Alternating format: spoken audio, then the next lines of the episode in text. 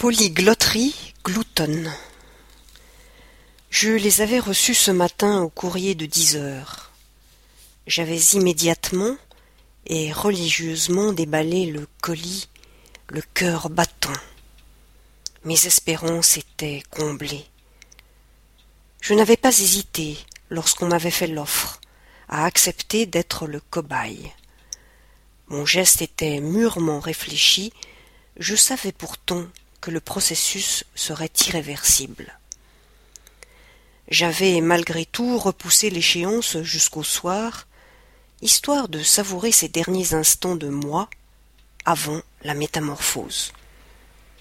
J'ai attendu d'être seul pour commencer l'expérience et d'en tester les premiers effets. Les trois seringues étaient là, devant moi. Leur contenu était incolore. Une petite voix me murmura. Es-tu sûr de ton choix? Ne vas-tu pas le regretter? J'avais certes une certaine appréhension, mais c'était écrit. J'attendais depuis si longtemps. L'ordre d'injection n'était pas très important. Je saisis la première seringue sur laquelle était inscrit en lettres capitales un I. I comme interdit mon geste était étonnamment sûr. Le précieux fluide coula en moi comme un élixir de jouvence. Je ne sentis aucune douleur. C'était magique. C'était merveilleux. J'entendais des chants, des rires. Il y avait même une odeur de pizza. Me revinrent alors à l'esprit mes souffrances et mes sueurs successives lors de mes dernières tentatives infructueuses d'absorption par la bouche et par les oreilles. Je ressentais déjà les premiers effets.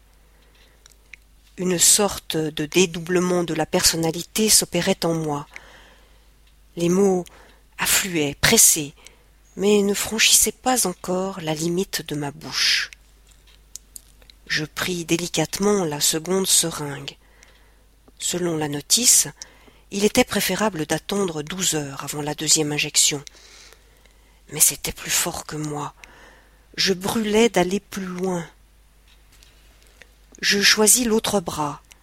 Ma main gauche était plus maladroite, si j'ose dire, et une douleur aiguë, mais très supportable, m'inquiéta un instant. J'aurais peut-être dû respecter les instructions. Cette deuxième seringue portait la lettre D. D comme délire. Mon corps eut du mal à assimiler tout le contenu, mais là encore, je ressentis comme un dédoublement. Étrange sensation. J'étais moi et j'étais plusieurs. Au point où j'en étais, je décidai de me piquer allègrement pour la troisième fois. Un E était flanqué sur l'étiquette. E comme élixir.